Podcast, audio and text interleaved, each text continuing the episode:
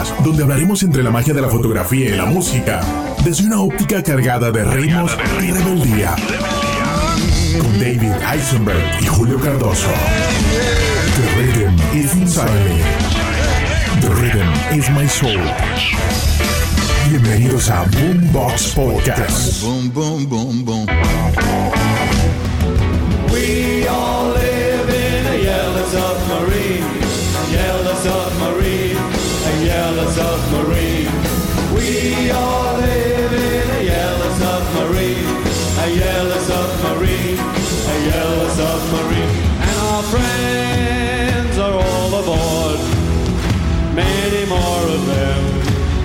next door.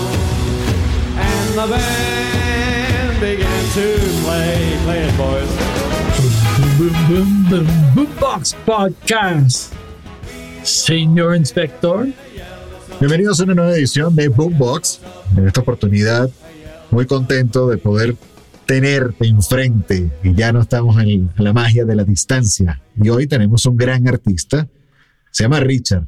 Richard, Ricardo, Richie Baby. No es, no es Richie Valens, Oh, es Richard Starkey, mejor conocido como Ringo Starr. Quien no conoce a Ringo Starr y toda su pasada musical, principalmente los Beatles. y fue tan famoso en Gringolandia que la gente dice, ¿y Paul? Eh. y George, menos. Pero dime, ¿qué piensas de cómo empezó la vida de ese señor? Mira, tiene una vida bien interesante y es porque, bueno, evidentemente nace en Liverpool en el año 1940. Actualmente sigue haciendo mucho auge con su música y grandes amigos de la industria.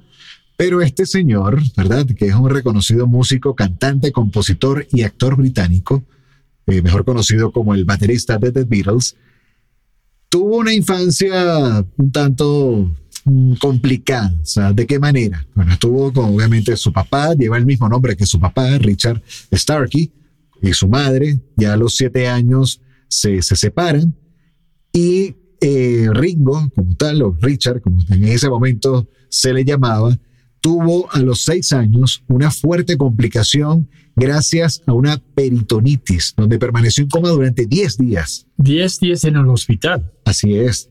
¿Y cómo fue su tiempo física en el siguiente año? Bueno, siguió como que chingándole, como dicen, muy al estilo mexicano, pero poco, al poco tiempo, a través de un resfriado, esto se le convierte en pleuresia, lo que lo obliga a ingresar durante dos años en el hospital. Esto, evidentemente, como tuvo una gran ausencia en los estudios, le dificultó muchísimo el aprendizaje, leer, escribir, todo esto. Y bueno, ya en esa época, en ese momento, su mamá había contraído matrimonio con otro señor que terminó siendo su padrastro, una persona que lo ayudó muchísimo en esos inicios. Así es, lo conoces muy bien. Somos cuates. Pero algo importante de Harry, Sí, Harry le gusta otro estilo de música. Entonces, en vez de ser esa música, Richard, que está escuchando es basura, dijo, ¿nunca escuchaste Sarah Vaughan o. Lightning Hopkins? Así. Entonces, este fue momentos para abrir mucho más su apetito para diferentes estilos de música. Exactamente, de hecho, incluyendo en esa época un género que, que yo, como te comenté, fuera de grabación, no conocía mucho, se llama el skiffle, que nace en el año 1920 y viene prácticamente como una música de protesta de obreros afrodescendientes y empezaban con- a tocar música con lo que encontraban.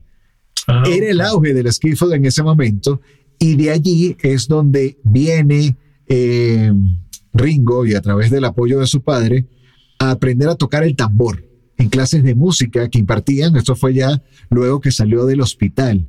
¿Qué pasó en el hospital? Porque tanto tiempo en el hospital y por supuesto, yo sé que está aprendiendo cómo hacer crochet, Ok. pero también una señora llegó para ayudar a ellos distraerlos Ujú. y algo empezó a pasar con la música. Él está tocando diferentes instrumentos. ¿Te acuerdas qué instrumentos él no le gustó? No, ¿cuál no le gustó? todo menos la batería. Ah, no le gustaba la batería, pero fíjate que empezaba a tocar acá tambor, quizás, no sé, porque era lo que había, y al ver este tipo de situación, Harry, su padrastro, le compra una batería de segunda mano.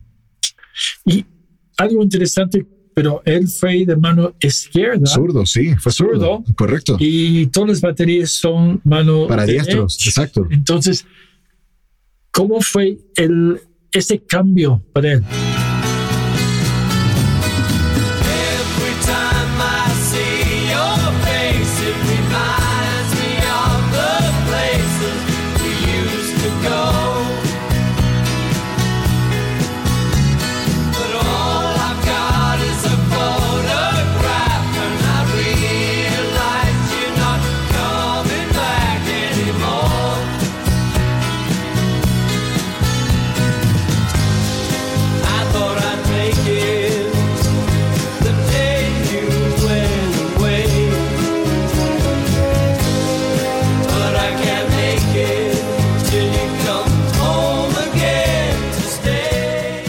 Bueno, él, él empezó a desarrollar como que esas habilidades, obviamente buscando a músicos reconocidos de la época y buscaba la forma de hacerse diferente dentro de ese aprendizaje. Con su emoción, más con, que con con, su emoción y su pasión. O sea, bueno, ven acá, ¿cómo, cómo, ¿cómo aprendo?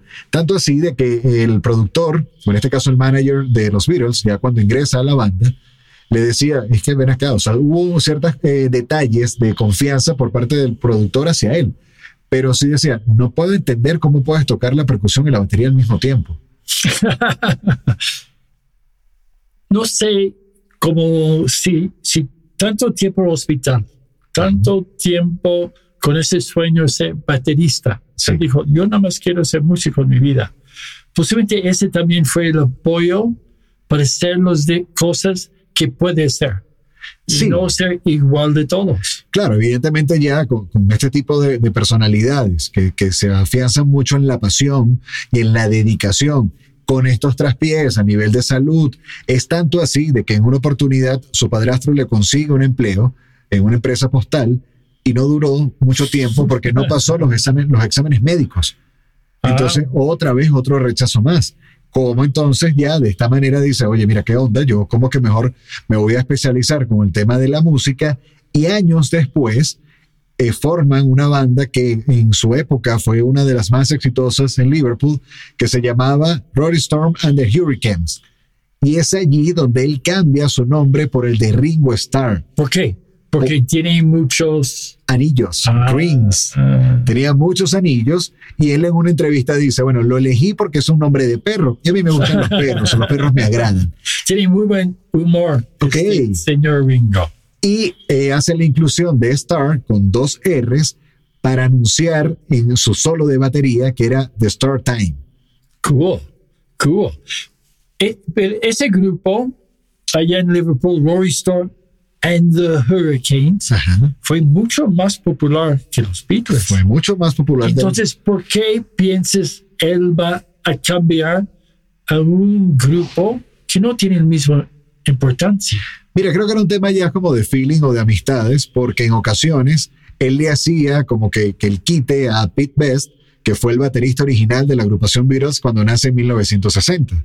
Entonces, él iba para allá, hacía como que algunas, eh, eso, te, te- no, pues estás enfermo, te hago el quite, voy para allá y toco Y por ese ti. fue con Brian Epstein, ¿no? Que Correcto. Oye, puedes venir para tocar hoy con los Beatles y como en esa época pienso también la música fue, sí había competencia, porque hay un foto, ah, él tiene un libro de Ah, sí. fotografía, Ok. que se llama Photographs, y hay un foto de que atrás de él son diferentes bandas y Ajá. bandas que hoy en día son muy famosos. Entonces siento, fue más esa época que son músicos más que buscando nada más la fama. Pienso. Ok. Bueno, pero tú como, como gran artista y profesional, aunque no te gusta la parte, ¿cu- ¿cuál es la frase que no te gusta? No me digas profesional. o Oh, artista. Nada más chilango de Toronto Ok. aquí en la Ciudad de México.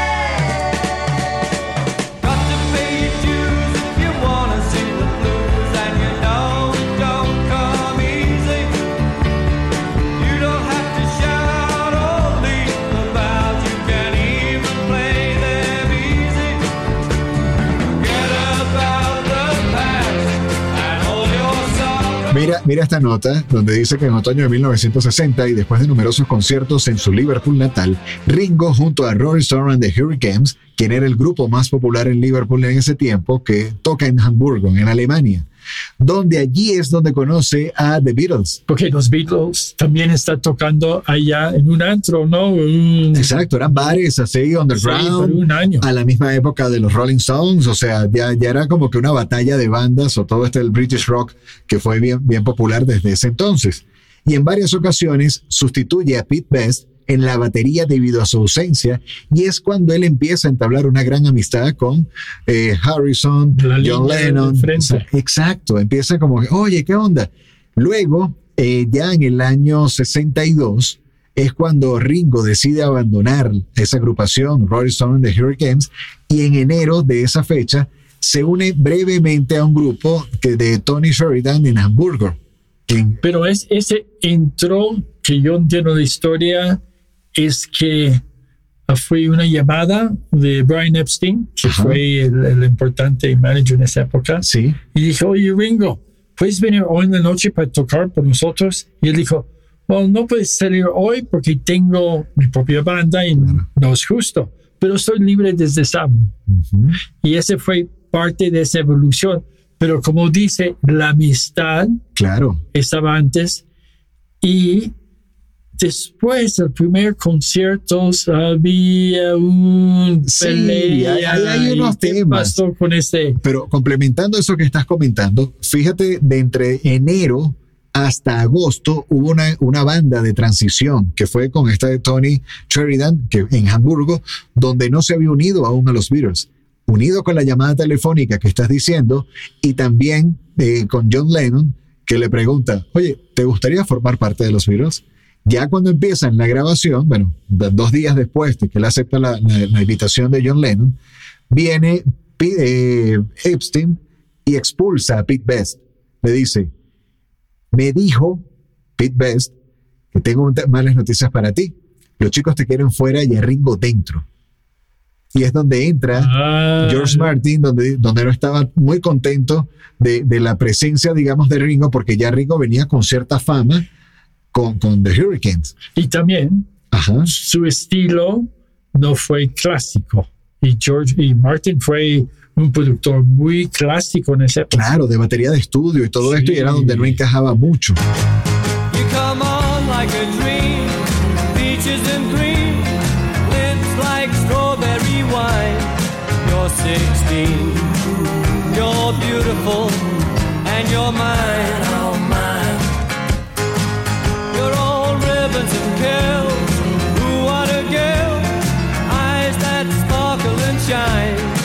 You're 16, you're beautiful, and you're mine, oh my, my, my. You're my baby, you're my pet. We fell in love on the night we met.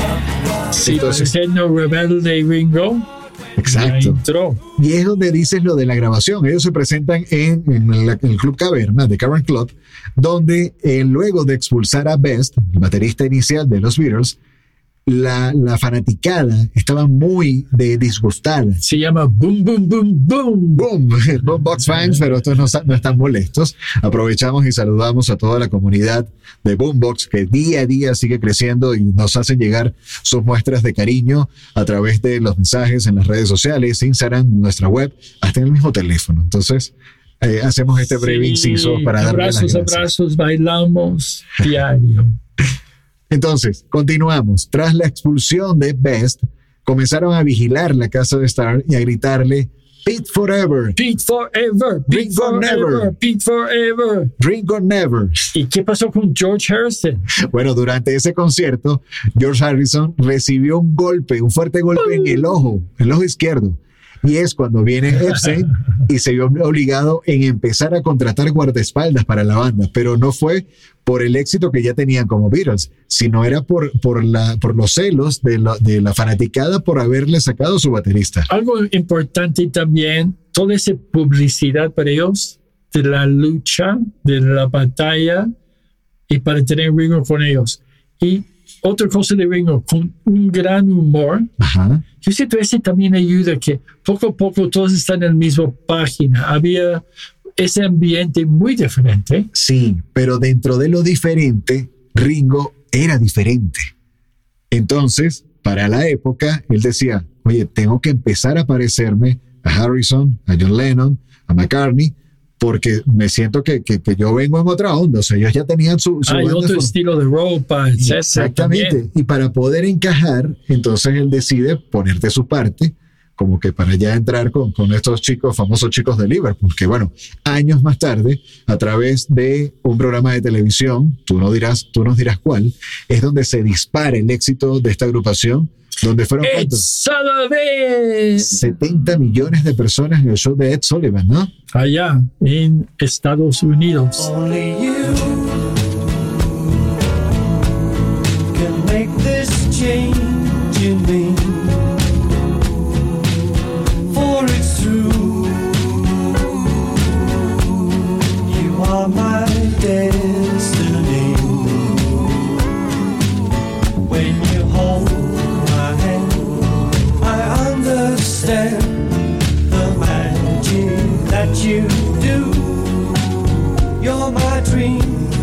Y te acuerdas que dijeron que ellos no pueden usar unas palabras, Ajá. pero ellos usaron.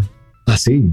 Y ese pasó también con diferentes personas porque fue un show familiar Ajá. y con Elvis Presley no puede enseñar su cadena para abajo Ajá. por el movimiento muy Elvis erótica. Entonces siempre, pero fue un ah, lugar tan importante Claro. y llegó ese señor en traje, su pelo largo, dice en esa Sí, sí. época, Sí. y tocando diferente y un bajo de Paul más melódico, más muy diferente. Él está de frente como bajista y usualmente no tampoco fue algo tan normal.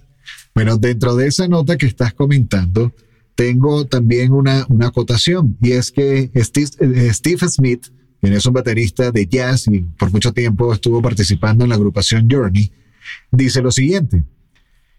La popularidad de Star dio a luz a un nuevo paradigma donde se comenzó a ver a la batería como un participante más en el aspecto compositivo gracias a la intervención de todo lo que ha ido desarrollando durante todos estos años eh, Ringo Starr. Y eh, para el año 2011, acercándonos un poco más a estas fechas, los lectores de la revista musical Rolling Stones eligieron a Ringo Starr como el quinto mejor baterista de todos los tiempos. Qué interesante, ¿no? Porque siempre con los Rolling Stones, Ujú, entonces siempre fue también ese conflicto, ¿no? Claro. Ellos en traje, los Rollins más grunge, etcétera, ¿no? Algo que para mí es fascinado, hay otro gran baterista, Keith Moon, Ajá. ¿no? Y, y de Rush, ¿cómo se llama el, el gran baterista de Rush? Canadiense, ese, ese es paisano tuyo. Y Rush, El sí, de Bona. And I said, no, no, no, no, I don't smoke it no more. I'm tired of waking up on the floor.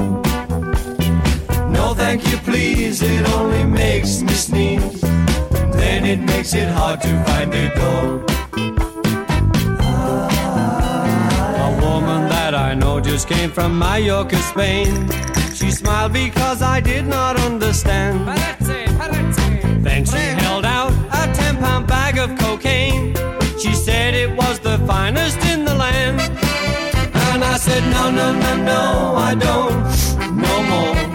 I'm tired of waking up on the floor. Él como no tiene ese parte celeste de celos, Ajá, de celos, celos celos, celos, por... de diferentes Claro. bateristas. Y algo muy importante de esto es que sus hijos siempre dijo, oye, es mi tío Keith. Ajá. ¿Por qué? ¿Qué, qué pasaba? Y, y cada vez llegó Cuando- Keith en LA. allá en LA, un, un dulce persona que dice Ringo, llega en Navidad con muchísimos regalos, muchísimos para todos. Y el siguiente año igual. Y, pero dos días después de la fiesta, llegó la cuenta para Ringo. Ok. Entonces Ringo está pagando por sus propios regalos. o sea, tú me, Entonces- tú me regalas, pero me pasas la factura a mí. Exacto. Entonces Ringo dijo, oye Keith, hazme un favor, ya está muy caro para comprar mi- mis propios regalos. Muchas gracias, mejor no.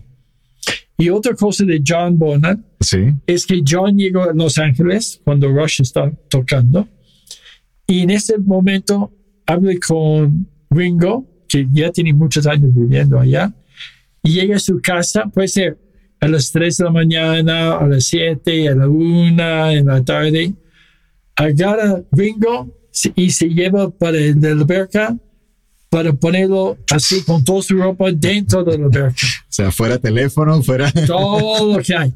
Y siento ese tipo de amistades, ¿no? de años. De Fue de años. años. Y es un gran, es una persona que le gusta traer gran músicos con él. Claro. Bueno, George Harrison ha hecho homenajes. El All, All-Star Band. Correcto. Entre- dentro de tantas, ya lleva cuánto? 20 placas discográficas. O sea, ha tenido un exitazo y también, bueno, su, su intervención de persistencia a través de la música por lo que ha venido haciendo. Algo que me llama la atención, ya una vez dos años que forma parte de los Beatles, era una persona que decía, no, no entiendo por qué tanta fama, somos personas normales. Y en una oportunidad habían chapas, o sea, sí, ya, sí, chapas, donde decían I love Ringo.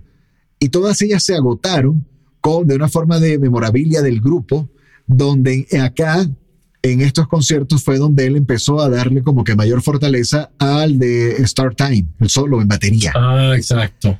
fue tan popular donde John Lennon en muchas ocasiones situaba el micrófono frente a la batería para que él acompañara la canción, para que él cantase. Entonces empezabas a romper el paradigma de que solamente el vocalista era el que tenía intervención o en coros, sino como esta persona que está en la parte trasera del escenario también for- forma parte de todo esto, ¿no? Y hablando otra vez rápido sobre diferentes bateristas, Ajá. él siempre dice que la baterista que siempre está con Al Green, Colby Cole, fue uno de los mejores solos que escuché de un baterista. Él fascina es- disfrutar su- sus otros compañeros de músicos. Y algo importante para él es tocar. Que, que está diciendo por tantos años en el hospital, la pandemia no fue tan difícil, pero que fue difícil que él no puede tocar con sus amigos. Claro. Sí, es complicado, y pero no hacer sus discos y, y esa amistad que ellos viajan juntos, comen juntos, van a las películas juntos. Y ese es parte de, que hace un gran grupo. No es el talento, pero que cada uno está en su propia página. and your song will play on without you. And this world won't forget about you.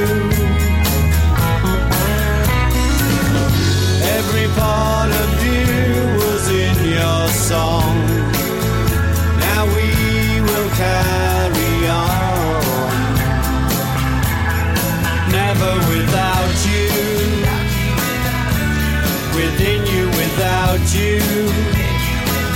Here comes the sun is about you. algo que, que me llama mucho la atención es que siempre él tuvo como que el temor que iba a ser expulsado de la banda.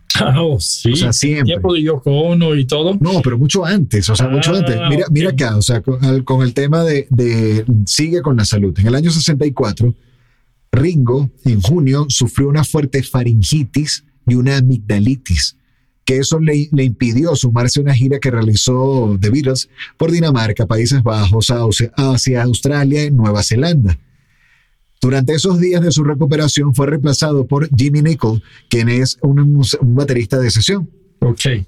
Una vez que él se recupera, ya eh, eh, mucho tiempo más adelante, ya prácticamente para la Navidad, él se somete a una cirugía de amígdalas y posteriormente admite de que tenía miedo de que le fueran, lo fuesen a reemplazar permanentemente por su convalecencia. Entonces, no entraba ya en el canto, directamente, pero es otro artista más, como los que hemos ido relatando a través de la historia de Boombox, que han tenido eh, aficiones con la garganta, Ah, como Saúl. Como Saúl, como Kalimba, o Exacto. sea, personalidades que ya bajo esa vida de excesos, donde también hay una faceta en la cinematografía con Ringo, y de, dentro de ello hay otra anécdota donde él tiene como que un personaje en una película, siendo ya Beatle, pero el director, que en este caso era Richard Lester, tuvo que arreglar las secuencias sin diálogo.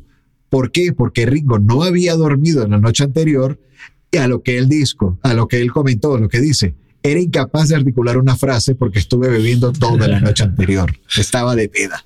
Hablando ese de, de proyectos de, de película, había un, uno que hicieron para BBC Sí. en, fue, pienso, de Navidad 1967.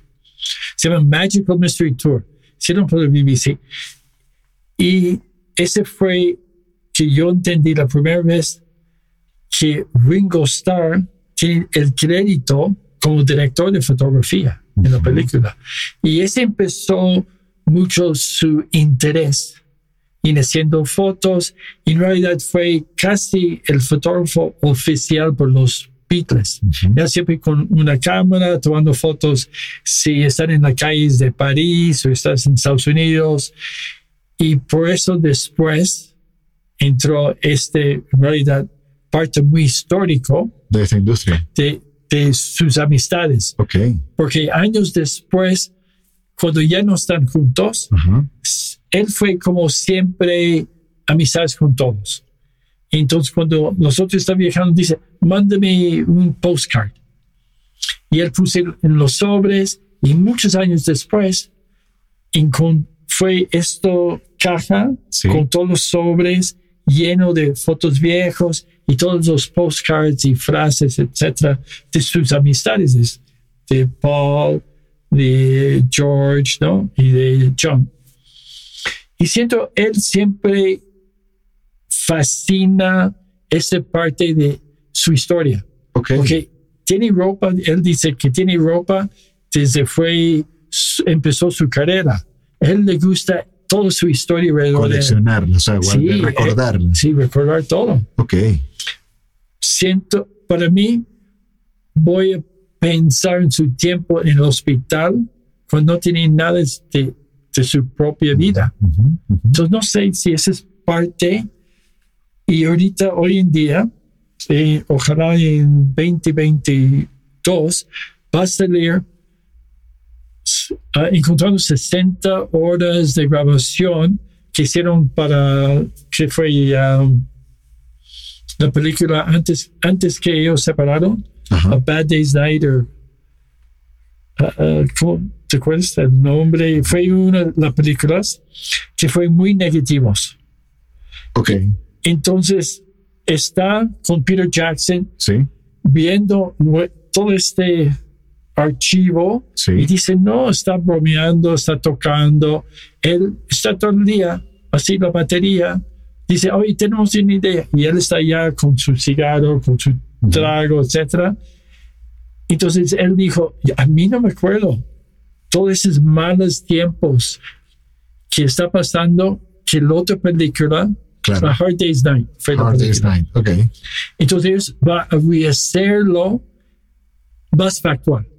Y esa es parte que, que fenomenal, que para él es tan importante para decir la historia correcto. Claro, de documentar, propias- documentar todo. Sí, pero el director y editor puede jugar mucho. Y él dijo, Claro. y lo magnífico de Peter Jackson es que él tiene ese interés en siendo un documental Claro. que para historia es muy importante. Ah, no, por supuesto, pero fíjate que no, no toda la Beatlemanía fue tan, tan color de rosa, como se dice mucho antes de que apareciera No, también tuvo Yoko años que nadie lo quiere. Exacto, fíjate acá en una de las reseñas nos indica que la incapacidad que, tenía Ringo para componer canciones lo co- condujo a que sus esfuerzos se minimizaran durante las sesiones y a menudo se encontró relegado por añadir pequeños efectos de percusión a las canciones en cuanto a lo que era la- el punto de vista de sus compañeros. Durante horas de inactividad, Starr comenzó a tocar la guitarra y decía, yo saltaba entre acordes que nadie parecía conocer. Gran parte de lo que escribí fue a 12 compases. Entonces Ah. ya empezaba a tener algún tipo de, de creación diferente, pero sí se sentía como que, como digamos hoy día, como que el bicho raro, ¿no? ¿Qué pasa? También Ringo, ya en el año 68, fue el primer Beatle en participar en un concierto de otro artista sin la presencia de sus compañeros de grupo. Algo que pocas veces se veía. O sea, si tú decías, te invito, te invito a los cuatro, a los cuatro Ah, sí, Beatles. sí. Pero ¿qué fue la relación con George Harrison como compositor de esas canciones? Bueno, allá ahí Ok. tenía una, una relación prácticamente de amor a primera vista. Y de hecho, su amistad perduró. No sabemos si fue desde ese golpe que recibió en el ojo por, porque todos aclamaban a Pete.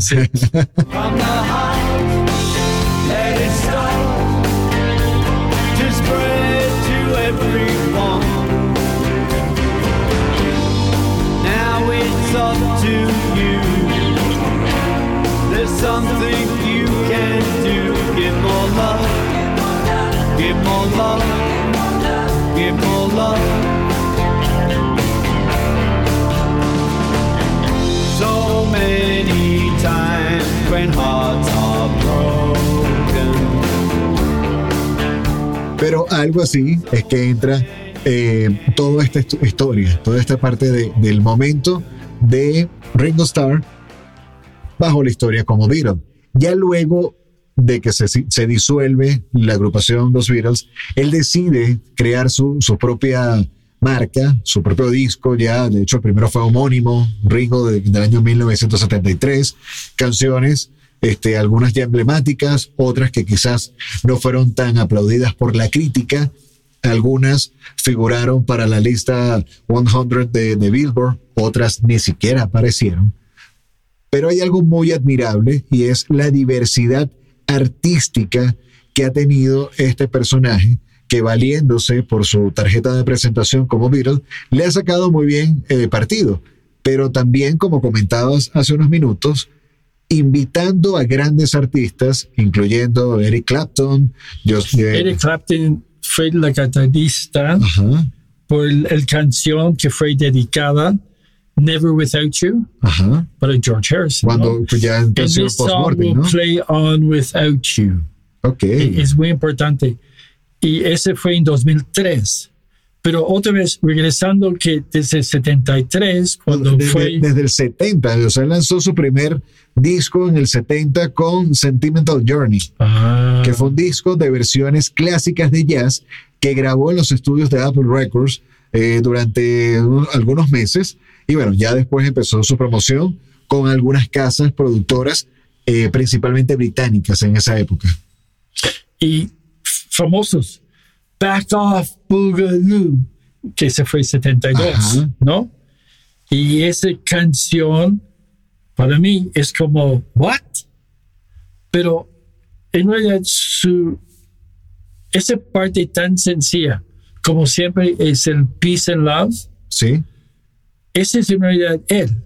Él es alguien que fascina tranquilidad, pero fascina al mismo tiempo estar con gente que son creativos. Claro, le gusta esa parte del networking directamente de, de, bueno, ¿qué onda contigo? Somos músicos, ven acá. Y lo que tú comentas, no, no había un tema de ego ni de celos, sino cómo empiezo yo a invitarte, al, baterista de Journey, tenías también dentro de la sesión fotográfica que tú realizaste, ¿esa fue en Ontario? Sí, en Niagara Falls, Ontario, cuando, y, y todas las ventas en, en- por su arte de galería Sí. fue para Nonviolence Foundation. Regresando a su, los discos, ¿no? Sí. No Song, que fue en 1974. Ujú. Y ese es problem- fue problemático porque está hablando sobre cocaína y marihuana. En parte, es ese álbum de Goodnight Vienna. Claro, sustancias Pero psicotrópicas. sí y está diciendo el malo de eso, no el bueno. Claro. Y después Only You and You Alone también. Entonces él fue muy como melódico, romántico. No fue ese heavy metal. Y, y siento esa es parte de su piece, and love. buscando que la gente una. Y, y su vida en realidad con tantos grandes músicos cerca de él, él enseña que Claro. él piense. Y dentro de esa enseñanza y lo que está realizando, bueno, estamos hablando que es un músico que nace en el año 40. Obviamente vivió antes y después de Woodstock. Dentro de Yo esta- fui a Woodstock y vivió, sí. ¿Te acuerdas que él dice que el día que él bajó el avión en Nueva York, Sí, él sabía que su vida nunca va a ser igual, claro, claro, claro. con todos gritando, etcétera, etcétera, ¿no? Sí, pero retomando lo que estás comentando de esta canción en relación a, drogas, buscando el punto positivo, no sé qué, cómo lo puedes ver positivo, Ya no toman. pero ¿cuántas personas dentro de lo que son sus amistades como músicos habrá perdido gracias a este tipo de, de consumo excesivo o consumo simplemente de drogas? Keith Moon, su amigo. Exacto. Entonces, ¿cuántas personas o cuántos momentos tristes ha vivido durante la historia, a pesar de que hoy día continúa siendo su bandera Peace and Love? Y bueno, vio, vio nacer toda esta parte de, de, de la Beatlemanía, formó parte de la Beatlemanía, cuando ya se separa, se separan con Harrison y entra la manzana de la discordia de Yoko Ono y separa ya eh, todo esto. Sí, pero ese álbum Liverpool 8, ¿no? Claro, En 2008. En realidad fue hablando de ese tiempos. Y él muy melancólico. Ese es probablemente el, el dis- disco para mí más melancólico. No es como It Don't Come Easy, que fue más de 40, casi 40 años sí, antes. Y, y para él, cuando yo fui para hacer la sesión de fotos, fue para esa fundación de Nonviolence Foundation. ¿en qué año fue eso, David? Ese fue en 2012. Sí, Y también fue importante porque fue parte de su memoria ajá. de la matanza de John. Ah, sí. Entonces, parte de, de- de trabajo de arte fue pistolas, etcétera, pero para enseñar estos que matan. Claro. y, y su, yo voy a decir, toda la banda, yo cenado con parte de la banda la noche anterior, Sí. y, y todos son gente que fascina la música. Como dice, yo dijo, um, Todd Rundgren, estamos comiendo, ¿cómo llegaste? Primero conmigo, dijo, Ringo, ¿llamas? Dice, no puedes decir que no Aquí estoy.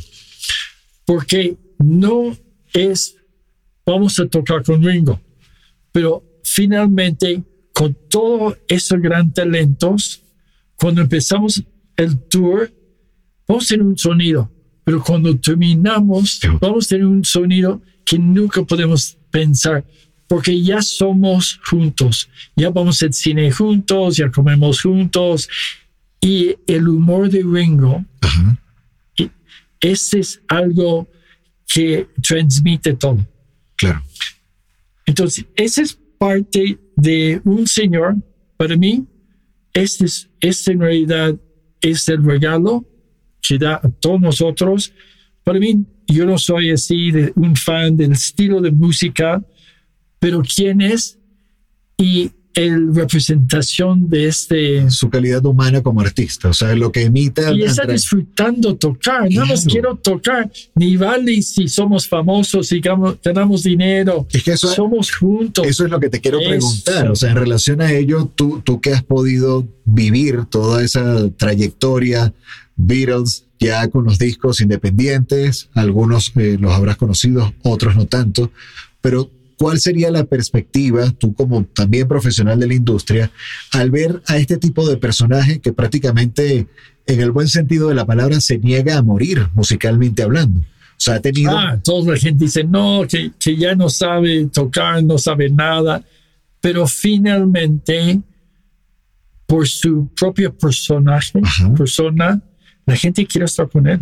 Claro, Y él es, es interesante porque yo cuando fui para hacer las fotos en esa época,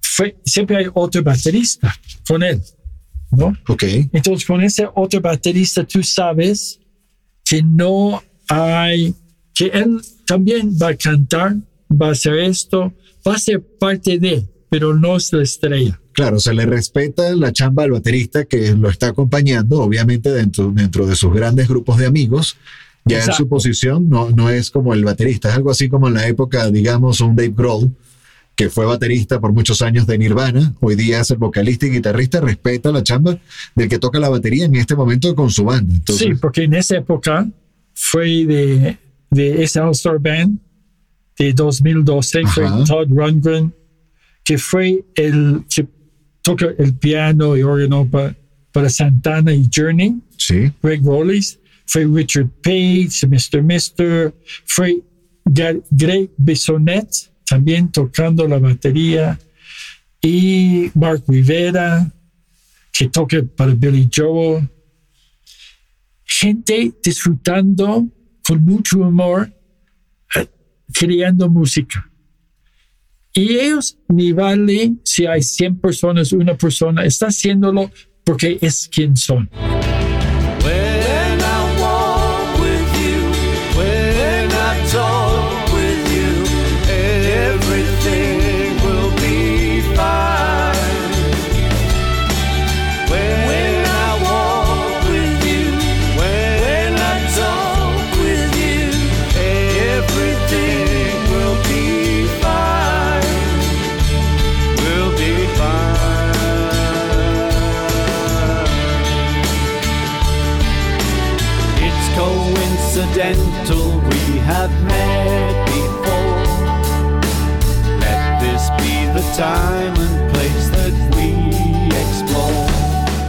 Cuando comemos, cenamos esa noche con uno de ellos, ese fue el ambiente. claro. Estamos allá porque queremos estar. Y en las fotos, finalmente, que fue eh, más en un- no fue de retrato uno por uno, por cualquier momento fue difícil. Claro, Entonces había tres nosotros, pero fue individual. Yo hice fotos de cada uno y de él. Y fue esto como, no, ya, tomaste muchos, pero cada uno está en conexión contigo. con lo suyo, exacto. Tú, tú como, como, en este caso, en- encomendado de la fotografía por parte de la revista Rolling Stones, que, que fue de la cobertura, ¿cierto? No, en realidad ese fue de parte de su equipo, Ajá, de una galería de su arte, porque la fundación está vendiendo el arte para tener más recursos y también para hablar mucho sobre memoria de John. claro. Y ya tú, en este caso, bajo el lente, ¿cómo te sentiste el formar parte de esa convocatoria y bajo lo que es ya una sesión fotográfica diferente a lo que hemos venido trayendo a la audiencia con Boombox, que es en estudio, Sí, es, es y acá muy- es un, es un concierto, mío. ¿no? yo sentí igual, que me fascina el profes- profesionalismo de los otros artistas con, conmigo. Ok, No fue, ah, ah, voy a tomar tres fotos y me voy. No, yo dijo, ya gracias, ya, ya tomo 10, 15 minutos cada uno y otra, y cuando está tocando los de- me deja hacer que yo quiero. Y ese es el profesionalismo de los grandes. claro, el respeto entre artistas, Respeto sobre otro profesional. claro. Pero algo importante que siempre voy a regresar, yo, su, su momento más feliz es Ringo con todos ellos. Mira esta nota que tengo acá, ¿no? Donde dice, Esta reconoció sus propias limitaciones técnicas a la hora de tocar la batería con The Beatles, en- pero en el efecto general es la contribución que realizó la música y el grupo, recibiendo grandes elogios, eh, notablemente por la batería, donde Ringo Starr comenta, no soy bueno con los temas técnicos, soy tu batería fuera de lo común, con llenados y divertidos, porque realmente soy un zurdo tocando en un kit de diestros. Entonces, como dices tú, una persona que siempre ha tenido mucho, mucha alegría en cuanto a la pasión, en cómo disfrutar el arte, cómo eso, pasársela bien con lo que estás haciendo, quizás lo pueda ver como una chamba, pero no creo que, que haya sido una persona que, que se le subió mucho el ego, a pesar de todo el impacto que a la fecha sigue generando lo que es la Beatlemanía.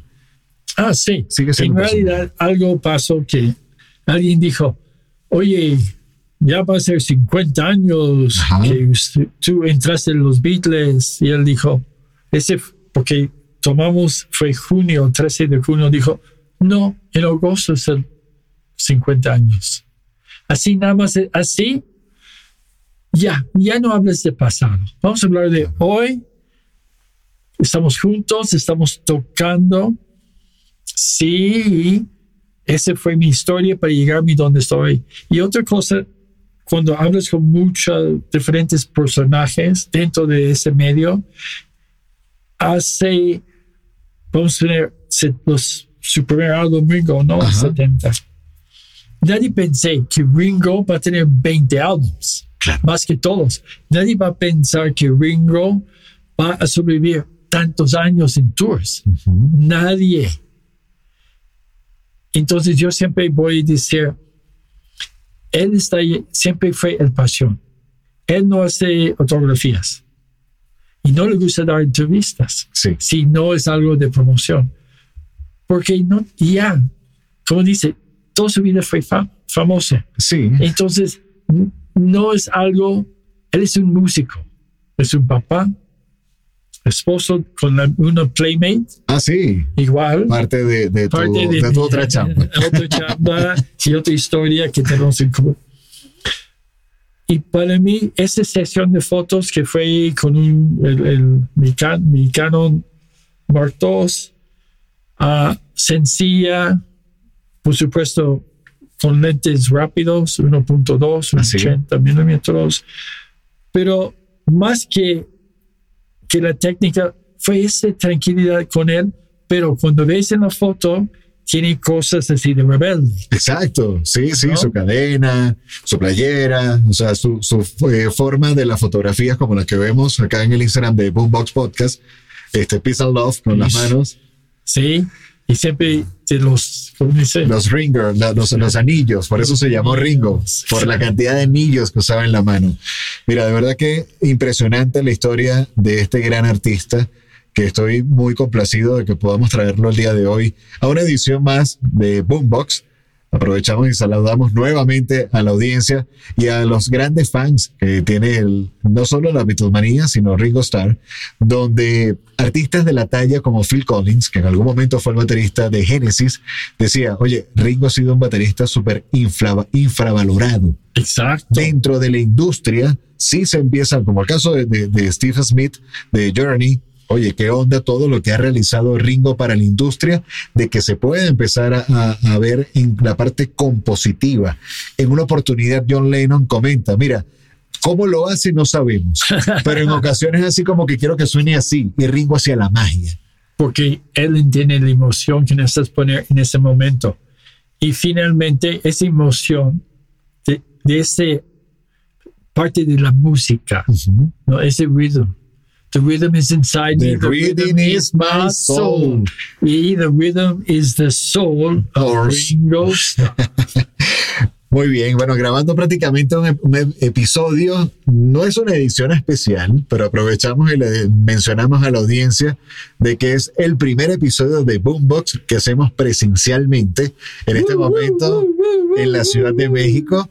Eh, no lo estamos haciendo a distancia, No, ya no de Zoom, nada. Ese es real, baby. así es. Entonces, bueno, de esta manera oficialmente le damos fin al episodio del día de hoy. No sin Y antes. recuerdas Ajá.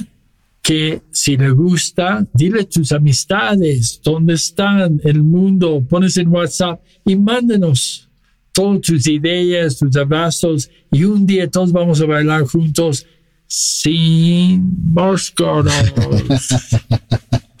Así es, arroba Boombox Podcast, www.boomboxpodcast.net. Ahí puedes eh, escucharnos y puedes también escribirnos a través de la línea directa por WhatsApp. Y bueno, muy atentos a los próximos episodios. Boombox Podcast.